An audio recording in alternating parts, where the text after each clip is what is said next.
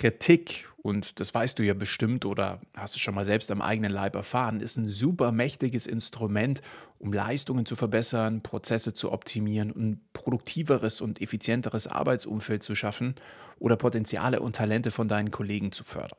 Du weißt aber auch, dass Kritik, auch wenn sie noch so gut gemeint ist, mächtig nach hinten losgehen kann, wenn du die falschen Worte wählst.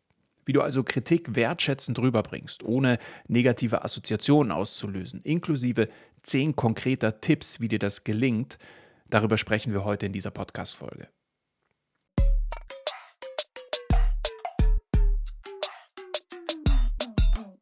Herzlich willkommen zu einer neuen Folge Karriere denken, dein Podcast für Insiderwissen, Erfolgsstrategien und Impulse im Job. Von und mit mir, Karriereguru Tobias Joost. Hast du schon mal deine Großeltern gefragt, wie oft sie so über Rücksicht, Achtsamkeit, Wertschätzung und Anerkennung in ihrem Job nachgedacht haben? Ich kann dir sagen, da wirst du in lauter verwunderte Gesichter schauen oder sogar das ein oder andere bemitleidenswerte Lächeln bekommen. Die älteren Generationen, die mit Sprüchen wie Lehrjahre sind keine Herrenjahre oder ohne Fleiß kein Preis aufgewachsen sind, haben schon in jungen Jahren eine gewaltige Kritikresilienz gelernt. Deshalb verstehen die Älteren in unserer Gesellschaft auch oft nicht, wo die jüngeren Generationen da so ein Problem mit drin sehen. Damals gab es einfach noch keine Helikoptereltern oder einfühlsame Schulpsychologen. Ja, deswegen kannte früher auch niemand wertschätzende Kritik. Das lief alles so ein bisschen härter und rauer ab. Na, da wurde Kritik mit Schreien, mit Drohungen, Demütigungen oder Strafen angebracht. Und das war natürlich dementsprechend gefürchtet. In der Schule, zu Hause oder auch auf der Arbeit. Wenn du die älteren Generationen fragst, kann dir wahrscheinlich jeder davon noch irgendwie die ein oder andere grenzwertige Geschichte erzählen. Ja, selbst meine Eltern haben mir noch erzählt, wie sie früher in der Schule in der Ecke stehen mussten oder mit einem Stock auf die Finger geschlagen wurden. Ja, das ist heute alles undenkbar. Die Prügelstrafe wurde in der Bundesrepublik Deutschland in Schulen so 1973 dann verboten, aber auch der ein oder andere Azubi hat sich schon mal eine Schelle eingefangen. Ich meine, ich persönlich habe ja immer wieder das Vergnügen, hinter die Kulissen ja, der verschiedensten Branchen und Unternehmen zu blicken. Und da merkt man echt noch bis heute, dass gerade in der Industrie, also so dem produzierenden Gewerbe, einfach ein ganz anderer Ton herrscht als in einer Werbeagentur oder so, wo alle mit Samthandschuhen angefasst werden. Beide Extreme sind nicht zielführend. Das ist meine persönliche Meinung. Wer zu harte oder zu weiche Kritik formuliert, hat ein Problem, weil sie nicht ankommt, beziehungsweise falsch ankommt und nicht dazu führt, was man sich eigentlich damit erhofft. Achtsame Kritik war also damals, also früher, kein wirklicher Teil der Erziehung. Wahrscheinlich gab es ja, das Wort Achtsamkeit damals noch nicht mal im Duden. Aber mittlerweile hat zum Glück ein großes Umdenken stattgefunden. Und genau dieses Umdenken möchte ich natürlich auch mit jeder Episode hier in meinem Karrieredenken-Podcast bei dir verursachen. Dinge einfach mal zu hinterfragen dich selbst und deinen Berufsalltag aus unterschiedlichen Perspektiven differenziert zu betrachten und ins Handeln zu kommen. Deswegen lass dem Podcast hier unbedingt mal ein Abo da, denn Karriere passiert nicht auf dem Papier, sondern zuallererst in deinem Kopf.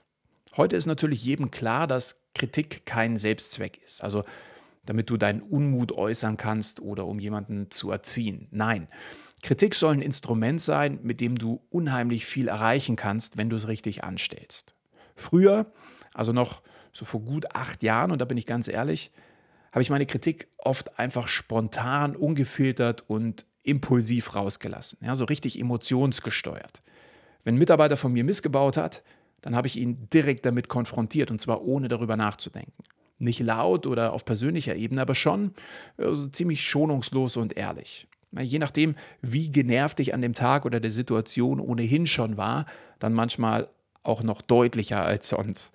Also ich erinnere mich zum Beispiel noch so ziemlich genau an eine Situation in meiner ersten Firma Fruji, als mich ein Kunde angerufen hat und meinte, dass einer meiner Lieferfahrer bei ihm geklaut hat.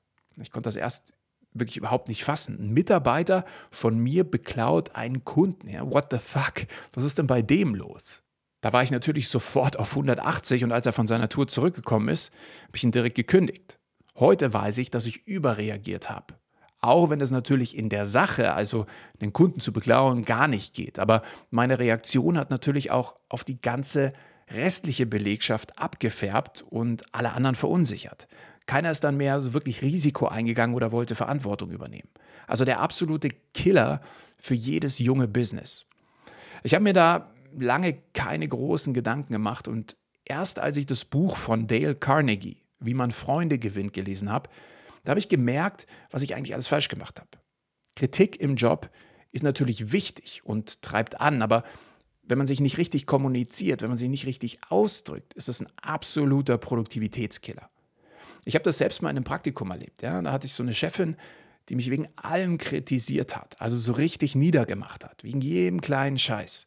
Das hat mich so verunsichert, dass ich irgendwann sogar schon Schiss hatte, wenn ich irgendwie ein PDF drucken musste, weil ich ja möglicherweise die falschen Einstellungen auswählen konnte und sie sich dann aufregt, dass der Abstand zwischen den Rändern nicht Millimeter genau richtig war.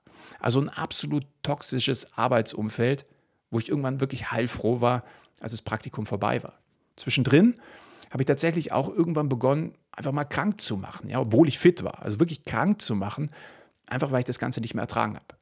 Die Beziehung zu den Kollegen, also das Arbeitsumfeld, ist einer der wichtigsten Faktoren für Zufriedenheit im Job.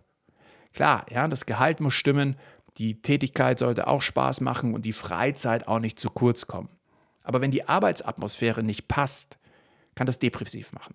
Umso wichtiger also, dass du weißt, wie man Kritik, die ja unerlässlich ist, richtig zu kommunizieren. Die gute Nachricht, wertschätzendes Kritisieren kann man lernen. Das weiß ich aus eigener Erfahrung. Und wenn du einige Grundvoraussetzungen der menschlichen Psyche verstehst, ist es gar nicht so schwer. Versuchen wir also jetzt mal gemeinsam umzudenken. Das Erste, woran ich heute denke, wenn ich jemanden kritisiere, ist die Person selbst. Bevor ich also Kritik ausspreche, evaluiere ich erstmal die Kritikfähigkeit der Person.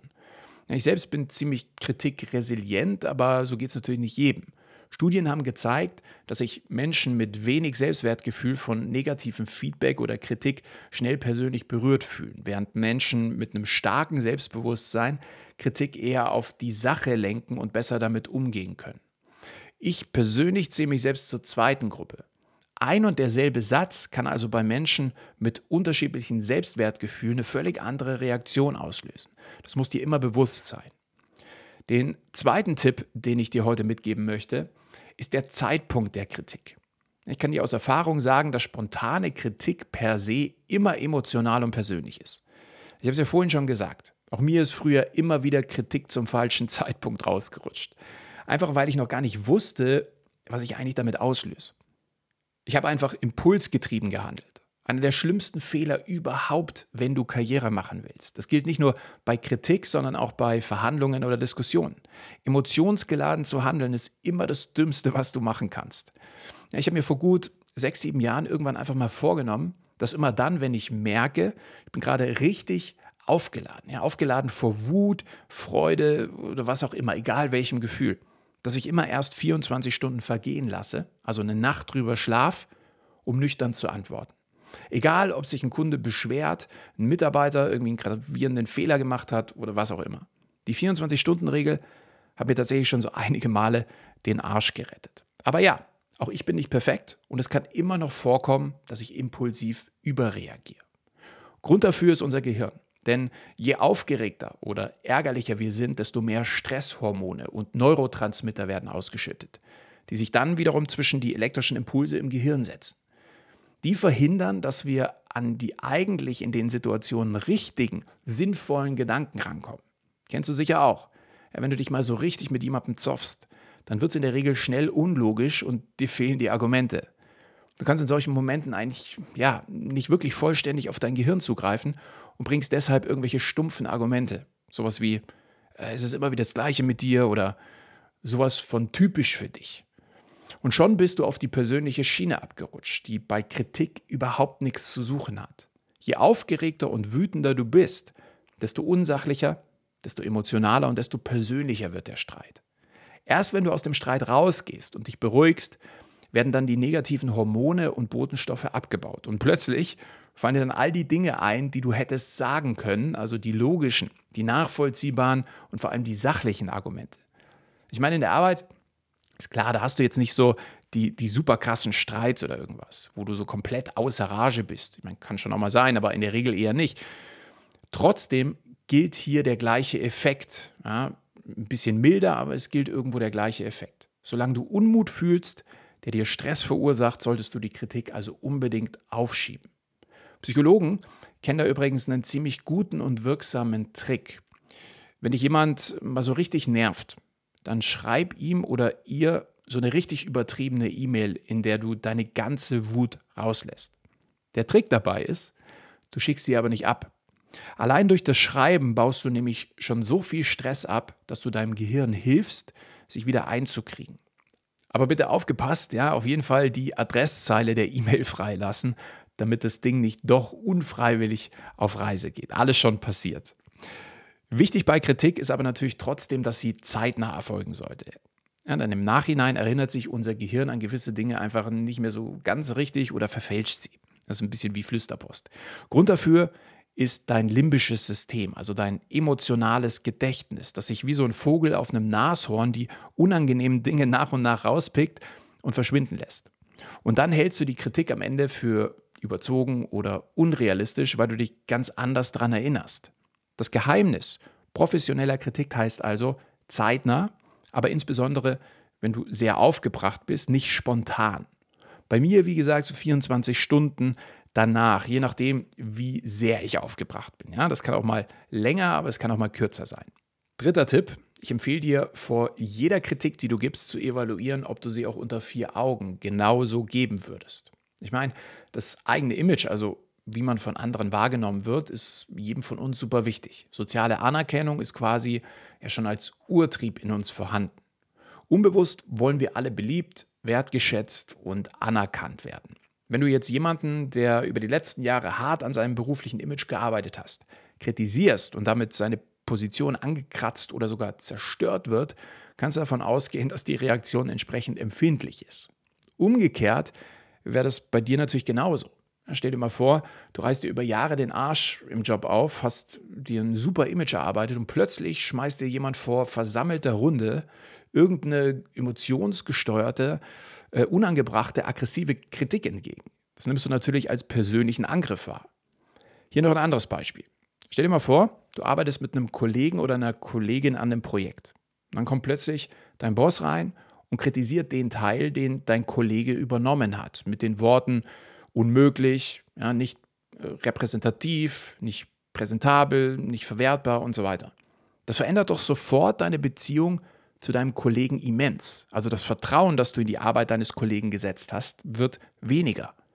Das solltest du immer im Hinterkopf behalten. Ja, je höher du über der Person stehst, die du kritisierst, desto größer kann natürlich auch der Image-Schaden sein, den du auslöst, wenn auch noch andere dabei sind, die von der Kritik mitbekommen. Dann vierter Tipp. Fall nicht mit der Tür ins Haus, sondern öffne sie erst ganz behutsam.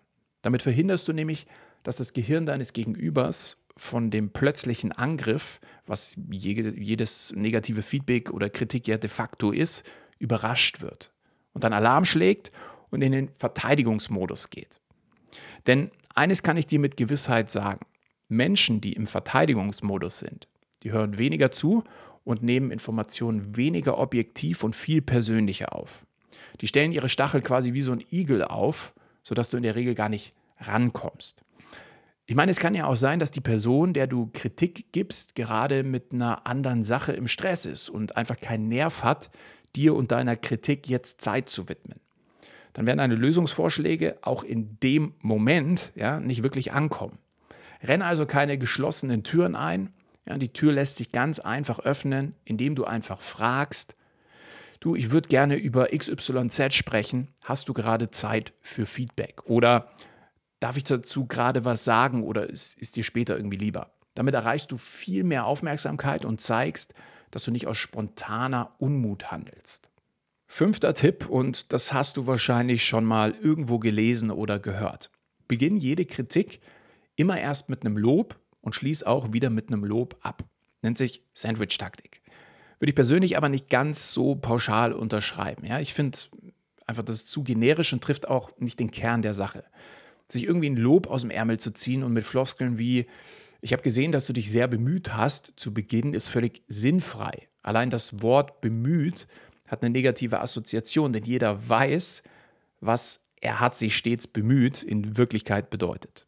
Besser ist es, ein konkretes Lob auszusprechen, das sich auf das gleiche Thema wie die Kritik bezieht. Also zum Beispiel, die neuen Grafiken in der Präsentation haben mir wirklich sehr gut gefallen. Sie setzen da wirklich ganz neue Maßstäbe.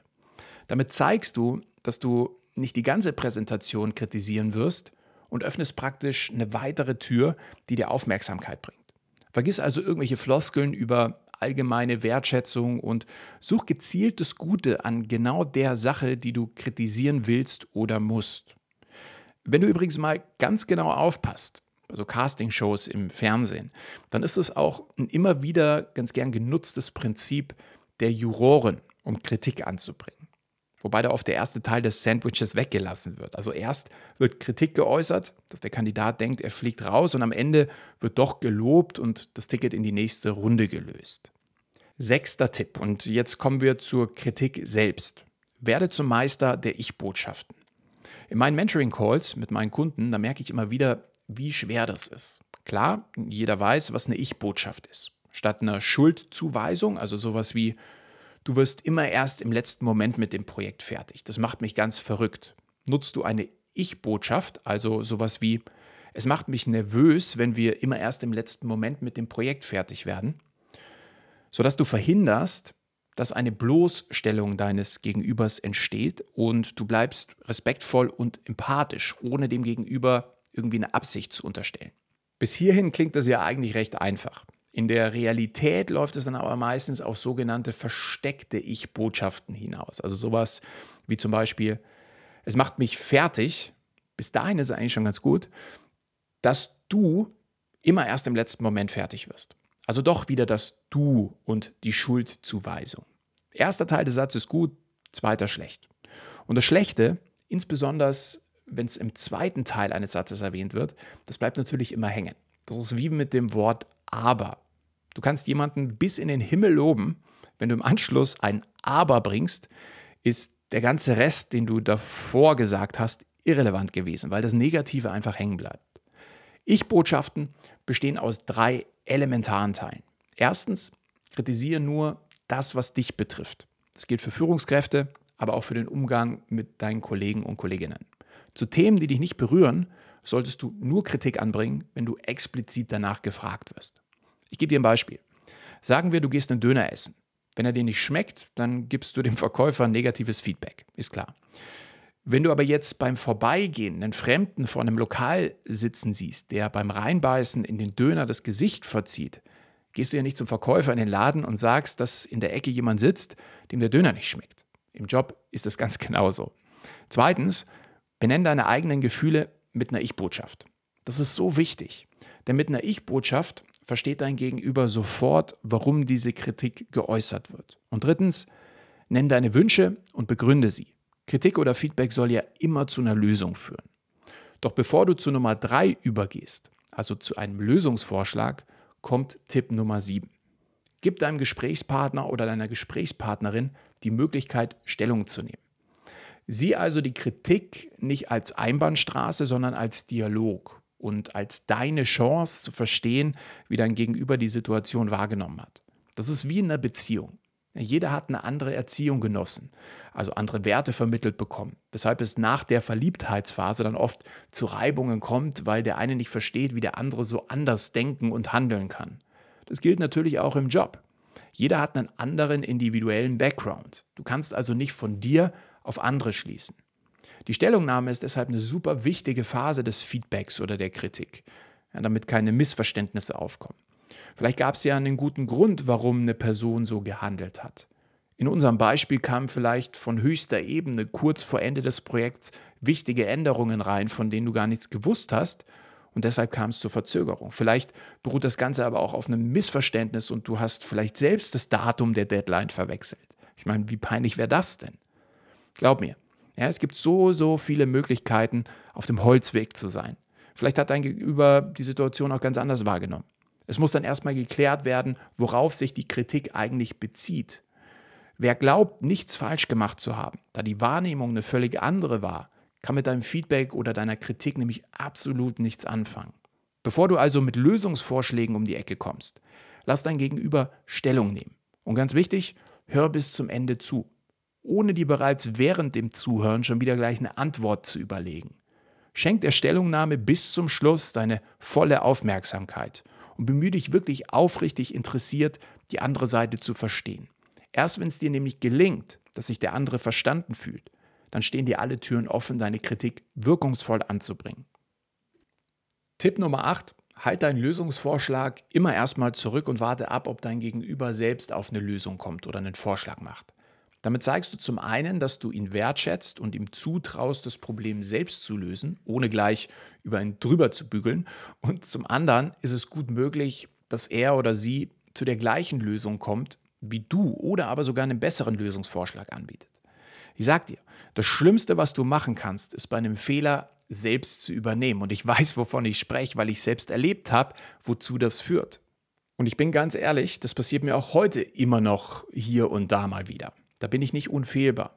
Aber wenn du jemandem eine Aufgabe gibst, der sie dann nicht zu deiner Zufriedenheit erledigt, die übrigens rein subjektiv ist, und ihn dann den Fehler nicht selbst erschließen und korrigieren lässt, sondern ihm die Lösung präsentierst oder noch schlimmer, sogar selbst übernimmst und den Fehler korrigierst, dann wird er nicht aus seinen Fehlern lernen. Und das sorgt am Ende dafür, dass du wegen jedem kleinen Detail gefragt wirst, weil eh jeder weiß, dass du übernimmst, wenn dir was nicht gefällt. Das ist auch im Buch von Dale Carnegie eine der Kernmessages, dass du anderen immer den Raum geben musst, selbst auf eine Lösung zu kommen. Dadurch arbeiten sie dann motivierter und zuverlässiger, plus du befähigst sie in Zukunft noch besser und akribischer zu arbeiten. Tipp Nummer 9. Wenn du selbst eine Lösung vorschlägst, weil der andere nicht selbst drauf kommt, dann gib immer konkrete Hinweise, gib Kontext und begründe sie. Achte auch hier wieder unbedingt auf die Ich-Botschaft. Also um bei unserem Beispiel von vorhin zu bleiben, kannst du sagen, ich würde mich besser fühlen, wenn wir das Projekt einen Tag vor der Präsentation abschließen. Dann haben wir ein bisschen Zeit, eine Nacht drüber zu schlafen und es am letzten Tag dann wirklich nochmal ohne Zeitdruck gemeinsam durchzugehen. Damit kann dein Gegenüber was anfangen. Er weiß, was du dir wünschst und warum dir das wichtig ist. Er versteht, warum du mit seinem Verhalten nicht einverstanden bist. Und da du nicht mit Schuldzuweisungen gearbeitet hast, wächst du auch keine negativen Assoziationen. Und Tipp Nummer 10. Drück dein Vertrauen aus. Um auch hier wieder in dem Beispiel zu sprechen, von eben kannst du sagen, ich würde mich freuen, wenn wir beim nächsten Projekt noch die Zeit finden, uns gemeinsam auf die Präsentation vorzubereiten. Und wenn das Feedback tatsächlich umgesetzt wird und gelingt, dann ist natürlich klar, dass du entsprechend loben solltest. Ja, zeig Wertschätzung und Anerkennung, weil dein Feedback oder deine Kritik aufgenommen und umgesetzt wurde. Aber bitte nicht mit, siehst du, ich habe dir ja schon gleich gesagt, dass es so besser ist, sondern eher mit, für mich war das jetzt echt viel stressfreier. Danke, dass du so super umgesetzt hast. Lob ist an der richtigen Stelle ein unglaublich wichtiger Bestandteil von Kritik nach der Umsetzung. Deshalb ist es auch super wichtig, dass du niemanden mit deiner Kritik alleine lässt. Schau auch wirklich, ob die Umsetzung in Angriff genommen wurde und ob sie gelungen ist. Also nochmal, Lob ist so, so wichtig, gerade wenn Kritik gelungen ist oder umgesetzt wurde. Trainier dir einfach an, auch wenn es am Anfang schwer fällt, deine Leute, die du kritisiert hast, nach guter Arbeit zu loben. Ja, sowas wie, auf dich kann man sich echt verlassen, bin froh, dich in meinem Team zu haben. Oder echt super umgesetzt, richtig gute Arbeit von dir. Oder ey, echt erstklassige Arbeit, das ist sogar noch mal eine Schippe besser, als ich erwartet habe. Du siehst also, die Kunst wertschätzend zu kritisieren ist kein Hexenwerk. Probier meine zehn Tipps einfach mal aus. Ja, muss ja nicht gleich alles sein, aber nimm dir einfach mal einen Tipp und schau, was dann passiert. Wenn dir die Folge gefallen und geholfen hat, dann freue ich mich natürlich wie immer über fünf Sterne in der Bewertung für meinen Podcast und wir hören uns dann wieder nächste Woche. Bis dahin, bleib ambitioniert.